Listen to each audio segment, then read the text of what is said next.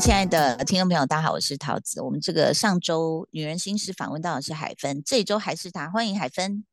大家好，大家好，我是海芬。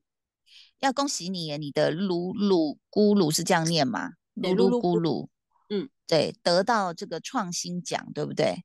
是我我我我我先说一下，就是做食品这件事情，我太佩服所有愿意投入食品业或者是做企业的所有的人了。我真的，我说合约到我可能就要退了吧，太恐怖了。嗯哼，好辛苦哦。而且我觉得最可怕的一点就是，我们在家里做菜，或者是做给好朋友吃，就是你就做嘛，做你觉得大家喜欢的味道。可是真的做成生意，千千万万的口味要调整，都都昏头就已经晕到一个想说，那请问到底谁才是好吃的标准啊？只是这边有些有些人觉得太甜，有些人觉得太咸。我觉得哇，真的做生意，尤其做吃的生意，跟让人家喜不喜欢的生意，真的太厉害了。我觉得要坚持的细节太多了。曹姐，没错，没有啊。像我们就是看到前一对夫妻坐在我们店面吃到哭，然后老公就开始跟我说：“你们这样不行，太辣了。”然后我就想说：“这很辣吗？”然后我说：“不好意思，不好意思。”然后我们就说：“以后我们推出中辣。”大小辣，然后就有那种网红那个呃布洛克来就就就说，哎，你们这一点都不辣，所以 就觉得完全一样。哦，我也觉得我原原来做吃的生意真的太辛苦了，所以我就说算了，以后这种我说那我如果真的还是想要做卤味卖卤味，我在我家路口卖就好了。网络你太无远佛界，所以味道也太难琢磨。是是是，不过这个我觉得也也是一个经验哦，这对我们来说也是一个经验哦。然后那海芬，因为我在看你一些报道，我就发现说你真的是对，因为大家当然是对父亲会好奇嘛。但是我我很尊重你，就是呃，他说不愿意谈这块，我们当然不会谈哦。但是我我就说人在睡觉的时候大脑会办案，你知道吗？然后我就越想越越透明清澈，我想说 一直要保护，为什么？哦，那我就不讲后面的推理了，我就请那个媒体，如果你有兴趣，你自己去猜了哈。那但是我觉得都呃不重要，就是是这个人怎么怎么样这样子，我我也不会想去挖这样。但是有有没有想过一件事情，海芬就就是毕竟我们在东方社会，然后我们也有所谓的户口名簿、身份证哦。那孩子以后的一个。证件上的登记，你有没有想过这件事？有啊，我有想过。其实我很早之前就已经想过，就是我就是说，我真的从十年前开始很想小孩的时候，当时就跟对方就讲过这样的问题。那我就觉得，嗯，我不太介意户口名簿上有没有对方的名字，哎，就除非我的，那对我来说，我觉得没有名字。但是他人一直还是出现在我们的生活当中，好像也是一个还蛮好的状态，因为就比较不会他被影响，因为或我被影响，或小孩被影响，所以我觉得就是如果不会有所谓的被长辈坚持一定要放的状态，我会觉得，因为这毕竟是私事啊，因为不应该不会时时刻刻把那种就是户口名簿跟身份证拿出来让别人批评指教嘛，那我会觉得如。我不是我不是要吓你哦，只是我我就是因为是你的朋友，所以当然是会挺想到一些细节啊。对，你记不记得我们开始会写字，然后上小学？对，其实很多资料要填，你记不记得？我知道，会填父，会填母。对对对，这个是孩子他拿着笔要去面对的事情。对，我知道。然后像我老公，因为他自己讲过，所以我当然就算是呃不不不算是去爆他的料，因为他自己从小是私生子，那都不能写爸爸的名字。对。然后他一直到现在吧，跟我有时候看剧的时候，那个创伤我觉得还是在的，就是呃就是不能提到这件事情，然后或者是没有呃因因因。因为小孩，比如说啊，什么接放学啊这种，或者是运动会啊什么的，一定会呃，当然现在比如同性婚姻，两个妈妈或两个爸爸，我觉得都很棒，这样，那就是可能小我的意思说，小孩会好奇，那有时候他的提问也不是要伤害你，在他还不懂事的时候，他可能就是会问的很直接。那但是你刚刚又给了我们一条线索，你说爸爸会出现在周围，就是。就是他不会缺席的意思。什么什么？就是他不会缺席。我我不敢保证的，因为我其实我觉得我对于大人的感情，我一点都不强求，就觉得你要或你要留下来，我真的随便。就觉得我现在就是有子万事足，所以我就觉得刚刚桃子姐讲的那个所有的状态，我也非常了解。就是，嗯嗯，我们周遭有这样的朋友或家人，也都是啊，尽量不要提，或者是，可是因为那个说的是，比如说，在很隐晦不能提，但是你这个不是，对，而且是在大人婚姻当中犯的错，其实小孩是不理，可我又没犯错，我也没介入别人的婚姻，我也没有。我也没有就是偷偷生谁的小孩，所以我就觉得我会很诚实的跟我小孩说清楚一切，所以嗯，就是嗯，我我觉得我不会隐瞒啦，应该是这样讲，但是我只是不想要公开，因为因为不是每一个人都是公众人物嘛。但我觉得我不公开的状态之下，我在我们真实的社会当中，就是我还是会很诚实的跟他讲所有发生的事。明白，那所以。我，你看那个那个姨婆在很很担心哈，就是说，那所以你们要有一套就是比较方便行事的。那你你假设那个表格发下来，你是直接叫他填一个附末这样子吗？会不会太狠？太狠。我觉得这个可能还是要讨论看看啊，因为现在还没有登记，就是小朋友还没登记嘛。那等到确定要登记的时候，就是就会以。登记的那个标准去做后续的安排讨论这样哦。你看你，所以意思就是那天就水落石出了。如果那天什么都不写，那你就也也可以让大家知道我们的决定是什么这样。哎，以后的什么都，我说就境内栏如果我没有特别提的话，那也就是我们的决定嘛，就说哦，那还是就是一直都保密这样。哦，对，哎，现在身份证上没有吗？配偶栏？有新型的身份证就不会特别写，因为好像我我我们那时候好像多久之前呢？有看到可以申请说，就是父母栏跟配偶栏不要写上名字，所以那时候大家我说啊，连配偶栏都不要写，那怎么知道他是结婚还是没有结婚？我我自己也觉得很奇怪，就是身份证上为什么要写父母跟配偶？嗯，写配偶是我就是可。写对啊，写上父母，好像我们是习惯写父母就能，然后呢，人家又不认识我父母，为什么要写在那个身份证上给人家看？说你爸爸叫什么，你妈妈叫什么？对，这也是我之前有被就是问到的一个状况。他说：“对啊，其实你不写也不会，我们现在出社会也不会一直有人提到。”对啊，所以我我我们你看，我们两个又要改革身份证的格式了。那配偶也是啊。我的 身份为什么要用配偶来证明我是谁呢？或是已婚或未婚，什么还要去拿掉还是什么？我觉得这个给人生很大的困扰。哎，嗯，可是好像已经可以改了，就好像新式身份证的确是没有要写上这些细节。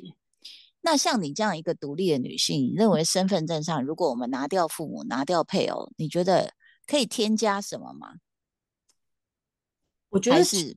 我觉得其实只要有名字就可以了，因为现在所有东西都在晶片里面啊。是啊，对，因为你看，像很多的那种诈骗集团，不是去银行要诈领别人的钱，就先用身份证字号去输入。那很多人如果身份就是把身份证字号当成账号，就是密码的朋友，就很快被破解。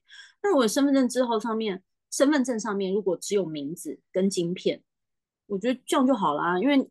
嗯，你身份证给出去的时候，除了是有照片跟你的名字证明之外，那其他的东西要有相关单位可以读到的机仪器，你才可以读到晶片的内容吗？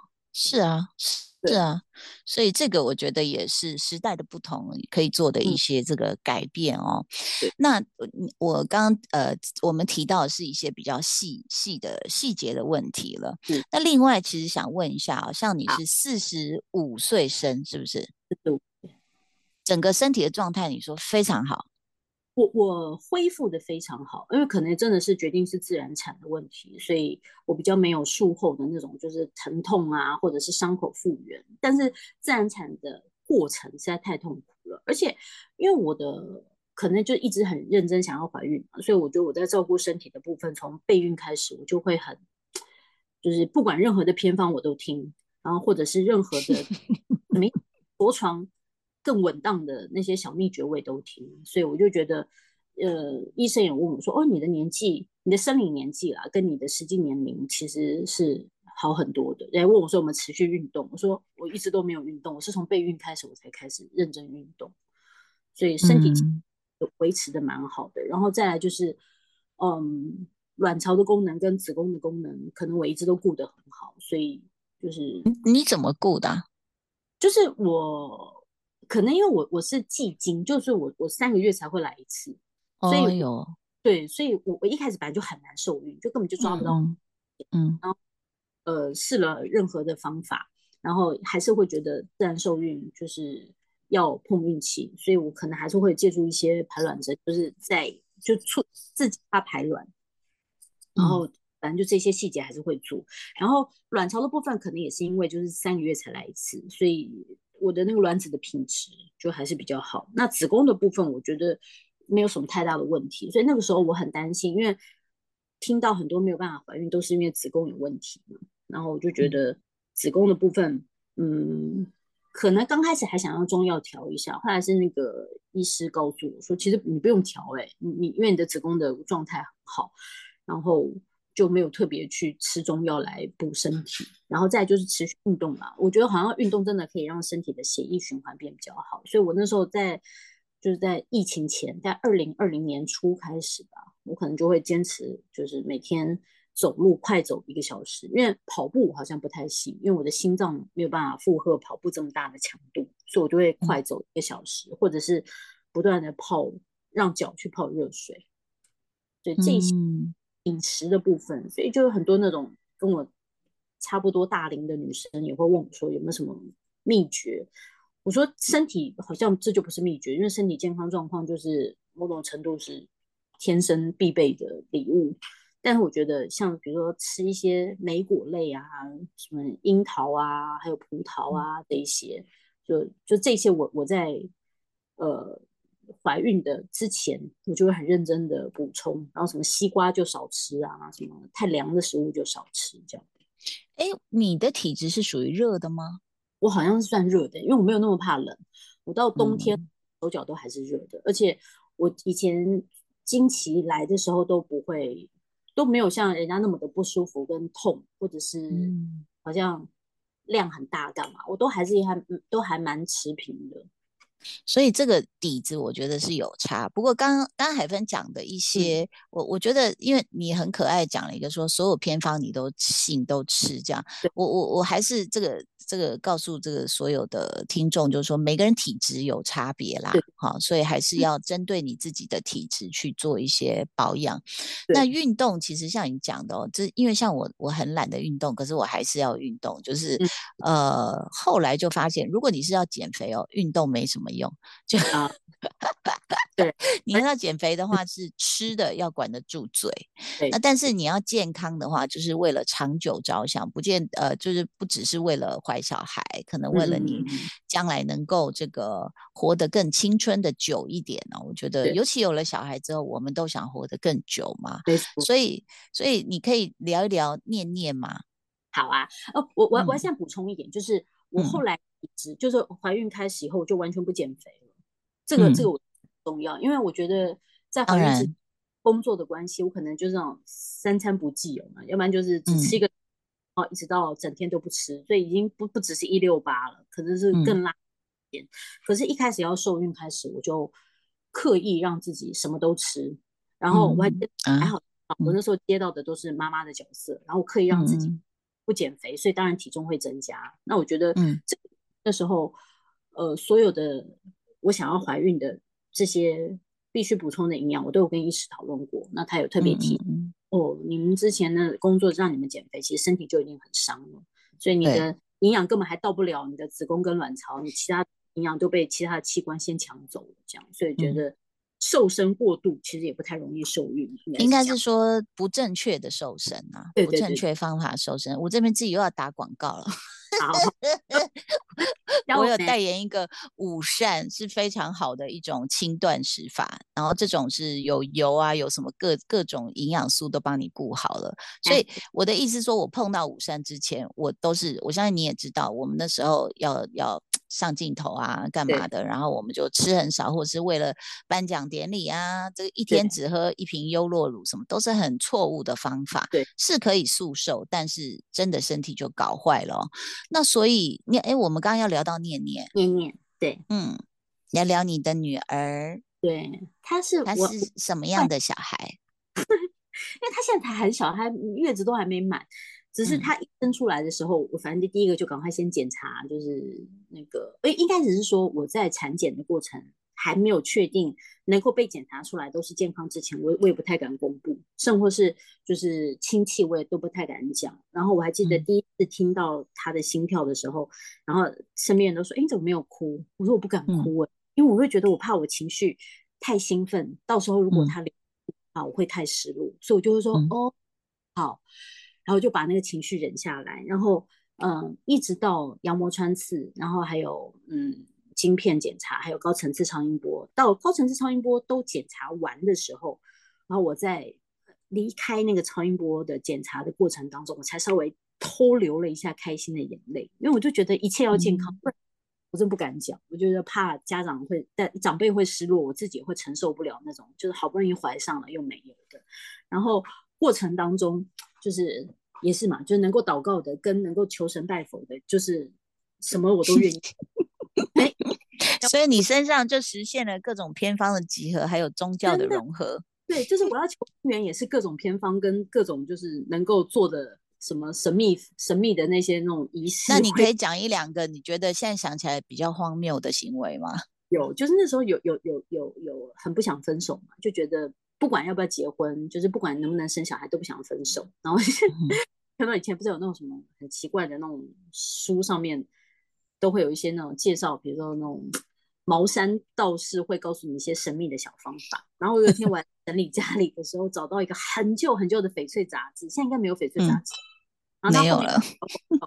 然后说要把彼此的名字刻在那个蜡烛上面，然后用一个线把它绑起来，然后又埋在。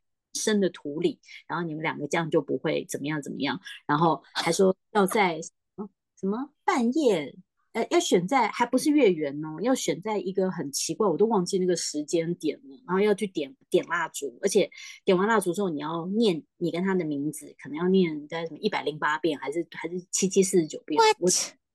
然后要埋在土里，可是因为你知道我们跟家人住，但你是先点了再埋在土里，还是埋在土里再挖出来点？没有没有，要先点，你要念你跟他的名字，念可能一百零八遍。然后一百零八是不是手上要握一个计数器？啊，我我我我那时候做的时候我忘了，我好像还写正字，就是写在拿个小纸，然后反正就很白痴，然后就觉得很相信嘛，因为觉得只要不要分开就好。然后我还记得是。你要先念啊，你不能先点蜡烛，因为蜡烛就会化掉嘛。你要先念完以后，然后点蜡烛，点蜡烛之后，然后不能吹熄，要让一阵风，就等于是一个缘分，然后看他老天愿不愿意实现。那一阵风把蜡烛吹熄了，就代表可以，你就赶快把它埋在土里，然后而且是要很深的土里哦。我还记得那时候我们不仅哪有很深的土，我半夜跑出去都已经会被骂说你去哪里啊？现在大半夜。有一天怎么可能在路边 对一个蜡烛在那边念？嗯，那很很诡异，很诡异，很诡异。我要在一个停车场的小角落，而且还很怕监视器拍到，然后弄哦，你知道没有很深的土，之后埋在那种，比如说就是住宅旁边不是有那种花台公公用花台，然后埋很深，然后埋埋，我一我就埋下去，我在两三年我就把它挖出来，还好蜡烛没有腐烂掉，我就把它丢了，因为我觉得我自己好像神经病。然后后来就就觉得那段。也不值得留，我觉得算了，反正两三年之后就把它挖掉。好像是我要搬家之前嘛，我就把它挖掉，因为那个蜡烛上的名字刻的太明显，我就把它把它就是动态。而且为了要求子求姻缘，我觉得到处的庙我大概都跑一轮了吧。你没有顺便拍个节目？我那 时候都去了。对我，我就这就在疫情前。我那时候本来就当时觉得说好，那我来试试看，到底我办了哪一间庙之后最灵，可以让我怀孕。我那时候本来有做一个记录，就是好像也就是呃去了，比如说那个杨那个阿里山最上面最高海拔最高的庙，然后去了彭最老的庙，然后去了。嘉义，因为很多人不是说啊，我希望也我也想怀孕。嘉义，我想好，那我去嘉义，所以去嘉义最老的那种，比如说城隍庙啊，或者是土地公庙，然后还有最边的垦丁那边的，然后又跑到哪小琉球，我大家都去，想说嗯，都飞行。就是 人家那些神明是要保佑出海的人呢，是不是？我当时还想澎湖啊，小琉球啊，就是拜妈祖，妈祖想说，哎，我你要拜诸生娘娘哦，拜我是真的是保佑出海平安。对呀，因为妈祖没有结过婚啊啊，真的哦，哎，对对呀，啊你你要考英文，怎么会拜孔子？也是啦，孔子看不懂英文，对吗？而且我觉得最妙是那时候好像有，因为我我没有特别去算命，因为我很害怕知道算命的结果，尤其我梦完那个梦之后，我很害怕。但些就是高人会告诉我说，就是哎，你会不会有什么？我还记得碰到一个，就是好像也是算有敏感体质的那种机身，会提醒我说，哎，那个座山娘娘说她已经知道了，你不用你不用到处去跑去跟她讲了，因为每个地方都是分灵。所以你只要在一间讲，他们会告诉大家。所以刚刚我们的诸神娘娘说：“我知道，他已经求了很多年了。”我说：“对。”所以叫他看可不可以拜托给我。嗯，就是你已经去很多神明的里长办公室都拜过了啦。然后人家就告诉你说：“好，后啦，后啦，再再这样子。”通讯录了。但是好，我必须说，就是说人在一个我们，比如说对于怀孕这件事情，但很多人说，哎，你要科学，你要什么？那但是玄学确实是帮助我们心理上的一个，不管是一个增强的力量或抚慰的力量。对，所以就是证明你这件事，我们用一个旁观者角度，就是证明你非常想要，然后你也做到了。那哎，等一下，我们刚刚不是要聊念念吗？不是说，因为你刚刚说现在才坐月子哦，那因为。比如说我在坐月子的时候，我就那时候觉得我女儿非常懂事，因为她不会哭，她是所有小孩里面不懂得哭的一个小孩，她只会用啊啊的声音说她要喝奶奶，她真的从来没。哭过，所以我就。觉得她很奇怪的一个孩子。那长大也看得出她真的很自律，或者是某些程度她比较呃很压抑，很要求自己，所以其实有时候从月子也可以看得出来，哎。嗯，所以念念目前的表现，你觉得他是个什么样的孩子？目前为止，我觉得他是那一种，就是非常需要跟身体粘在一起的孩子，他才会很有安。就是他也他也不是一直哭，但是就是他你你要把他放在身边，我觉得可能是因为被抱了以后上瘾了嘛，所以就是尤其是在嗯我们大人都醒着的时候，他就会一直希望是被抱着。你你就变成是你放小床，你一放他就会醒，他也不是大哭啊，就边咿咿啊啊咿咿啊啊这样那边鬼叫，你就把他抱起来，睡得非常沉，然后嘴巴张很开的那种，所以你一放下去，可能大概就一两分钟吧，他就觉得哎，我好像躺平了，我不想，就还是想要被搂在怀里的那种感觉，所以我觉得可能因为我就是很期待这种就是。依偎在 一起的亲情，所以我自己也还蛮高兴，就是抱着他，然后打电脑啊、画画啊，或看电视，我也觉得还蛮好。嗯，不过这个我觉得这个过程，就是带小孩的过程，跟小孩相处的过程，有时候也是看出自己是什么样的人。因为昨天刚好跟呃另外一个妈妈在聊，我们的小孩都大了，那后来我就说。我在网络上看到一个专家就讲说，你七个应该退出小孩的这个现场哦。比如说，第一个是他开始学吃饭的时候，对，你就让他学哦，不管他脸多花，地上多脏啊，你要让他自己学着吃，不要一口一口喂。然后呃，包括像是我说我儿子啊，他他自己睡嘛，然后后来他早上起不来，你知道吗？妈妈就妈妈就自己起心动念说，儿子，不然你跟我睡好了，这样妈妈可以叫你。那你知道我儿子？那个就是我私心想要黏他，我还是觉得他是小孩子很可爱。可是我儿子自己就说：“妈，我国中嘞。”我说：“呃，好啦好啦，就是其实我理智上我也明白，但那一刻我就了解，说是我很黏小孩。对，当然你你你念念还是婴儿，当然是需要这个拥抱啊，这个这样子呃母女的相处时光。所以我的意思是说，很有意思的是，呃，有有些人说啊，你们生小孩那么辛苦这么累啊，怎么怎么样？那我们的获得其实也是从这里面，就是说，很多人当然不用生小孩，他也可以自己。检视自己的成长，但是我自己觉得说，哎，小孩也教我蛮多，或者是呃，我有一些缺点是我自己看不见的，然后慢慢在这个过程中，我可以比较客观的去看。但是话又说回来哦，有些人他知道哦，可是他就说我就是有些人你知道吗？他就会讲说，我这生孩子就是要来宠的，我不宠他干嘛？我的 钱就是要给他，我不是，所以你会觉得你自己会是一个什么样的妈妈？有没有想过这一题？就是未来他成长的路上，你会什么时候？为你会为他做到多少，或什么时候你会觉得嗯该放手了？你放得了吗？我 我我现在不敢说我放不放得了了，但是我觉得我在帮我的姐姐妹妹带小孩的时候，我一直都是那种规则定下来，就是以规则为主，而且说到做到。就是你要答应小孩的事情，一定要做到。因为我们小时候常常会被说，就想要就觉得你，可是你不是说好了礼拜天就要带我们去哪里哪里吗？所以我礼拜一要被晃点了，被晃点，又被晃点，晃点无数次。所以我小时候都觉得不行，就是我将来长大，就是比如跟朋友约或干嘛，我要不就不答应，就是我今天真的不能去。如果我答应了，我再怎么迟到都比不到好。所以我就觉得，我希望让我的小孩是，嗯。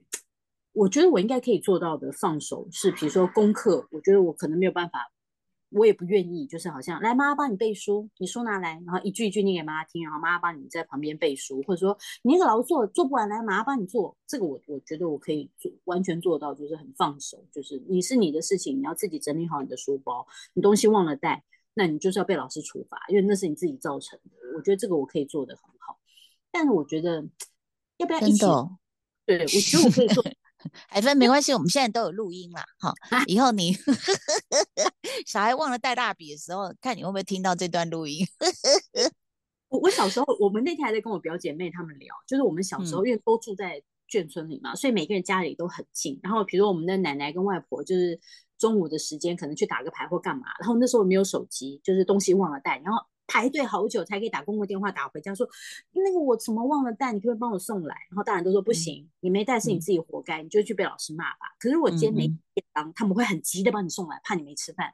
但是你的东西大人都不管我们。然后我我大表姐就会说，她现在就很害怕小时候的那种事情，比如说东西忘了带，大人不愿意送，然后小朋友在学校被老师骂，然后。他心疼小朋友害怕，所以他都会帮小朋友整理书包。我就会跟他说，根本就不用你帮他整理完书包，他根本就不知道他东西放在哪里。他到学校去跟老师说他忘了带，明明就卡在他书包里面。所以我就会说，因为我很常帮他带小孩，我就说他在我家写功课的时候，我都会说好，比如说长征直到几，功课写完你才可以做后面的事情。书包你如果没有收好，待会儿你回家没有带，我不会帮你送回去哦。所以他们都会很知道，在我家东西都要。自己收回自己的书包带回去，所以我想我应该也可以这样子对付念念，就我不会帮你送哦。啊，念念加油哦，加油！因 为没有，我相信你可以做到。你知道为什么吗？因为其实一个人的教育现场是比较容易的，两个人或三个人或八个人那个最难。比如说呢，我就是坚持，我儿子自己都说：“哎妈，我国中了，我要自己睡。”哎，那你有一天书法带没带的时候，爸爸又送去了。然后我就跟。爸爸说不要送，然后有一次爸爸爸爸刚好去忙了，我就是没有送，死不送。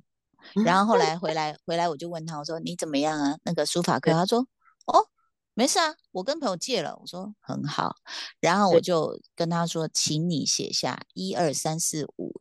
带什么贴在冰箱上，前一天准备好，这样就等于是说你可以指引，但不要去像你讲主动收书包或什么这些事情。但是就是就是我讲的，如果你教育现场家里多了几个人，所以反而这时候还嫌男人碍事儿。你看，对我觉得我们家里还不只是男不男人的问题，我们家有一堆长辈，就是你知道，就大家因为都是老来得子，就老来得孙。你看我们的那些爸爸。还有叔叔阿姨年纪更大，所以小时候我们常常就动不动就被打一巴掌，就是你不要不要吵了，要噼里啪啦，就是要不然就是拿梳子拿台词打。而现在他们每一个人对于就是我们这些这么老才生小孩的小孩，疼到一个想说他又没有哭，你不用不用扛他，把他抱在手上干嘛嘛？然后就变得是很他们这些长辈太宠这些小孩。然后以前小时候想吃糖，你你你生日才可以吃，现在是来我带他去楼下逛一逛，然后回来你就发现。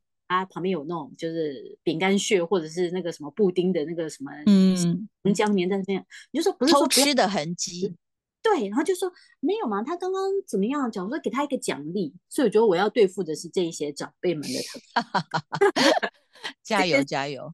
不过其实我觉得时代一直在改变哦。那大家今天听到这个 podcast，我是觉得呃，海芬的决定呢，也是因为他成熟、他独立、他有能力哦。那是不是我们每一个人都应该走那些传统的路，或者是呃所谓的这些温暖的邻居、阿姨、姐姐、婆婆们给我们的指正哦？那我觉得，其实你说生命自己会找到出路，甚至是我们适应社会或适应这个世界，本来就会有千千百百种方法。所以你的心要够强大去抵挡，然后也也，我觉得，我觉得目前为止看到你是这么开心、积极，而且 你有能力把自己照顾得很好，再加上你有多年带小孩的经验，我觉得旁边的人就不用废话了，因为你带的小孩可能没有海芬带的多，然后他能够。自己把自己，对呀，不是他自己又可以把自己照顾的那么好。我我常常觉得网络就是他们真的比较闲，然后也很关心你。那但是不不管怎么样，我觉得就是祝福你。然后有任何问题，我们这边姐姐妹妹都很多，海芬也都可以来这个跟我们聊一聊啊，带念念出来玩一玩呐。但是还是要等等你月子做完啦。然后那你你你你会有妈妈的坚持吗？你要哺乳到什么时候？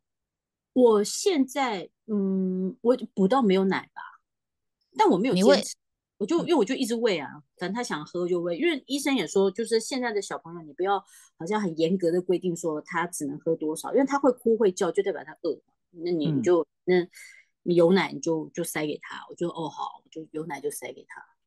我说我我现在。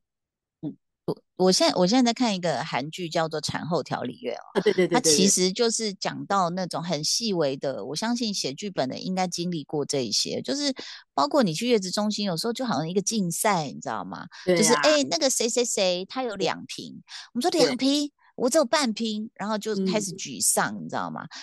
那所以我觉得。大可不必，尤其海芬，我觉得高龄产妇的优点太多了，就是我们处事哦，还有我们知道自己的状况啊，然后怎么跟别人别不要去比较，然后自己怎么开心，这反而是四十几岁来的比三十几或二十几来的更高的 EQ 哦，我觉得那个是人生经历难关最需要的一个特质，所以根本 高龄产妇大家都只讨论缺点，但是殊不知我们有很多优点这样子，对。对，你说什么？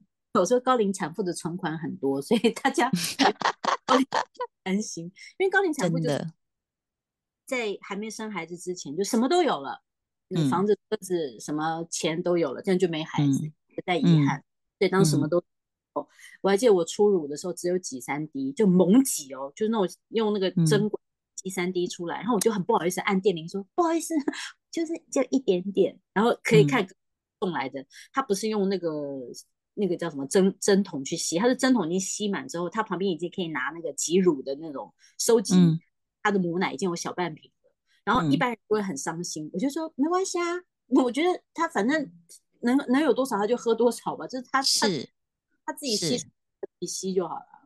一直到我，你知道有一个那个发型师很高的 Andy 那位大师，我们我们我都出月子，小孩都多大，聊到这一题，他说哎什么关系啊？你看我，我小时候没有喝过牛奶。我说那你喝什么？我们家没有钱，用那个炼乳啊泡很多的水。然后我说：“那你长这么高？”他说：“对呀。”所以当然那个是基因了。但是我的意思是说，在我们能力所及，然后呃，你试过了都不要太这个啊逼自己。我觉得妈妈快乐才是最重要的。所以谢谢海芬，这个给我们示范了一个独立，然后又能量强大的快乐妈妈。然后祝福你们一直快乐下去。谢谢谢谢桃子姐，也谢谢。好，有一天。等你们那个出月子中心，我们去看念念。现在是不是还有管制啊？嗯，现在到处都还是有管制。我我们家自己也会担心，对，就是 OK，明白。就大家试训试训就好，就是还是希望，就是三个月之后比较大了然后带出去玩就比较有能够互动这样。好 ok 那我们等你和念念好吗？谢谢海芬谢谢拜拜。